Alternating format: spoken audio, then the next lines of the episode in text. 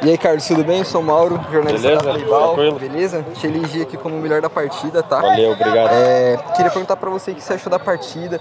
Você abriu, você começou abrindo o placar, né? Com gol de cabeça. Depois fez um golaço aqui também aproveitando.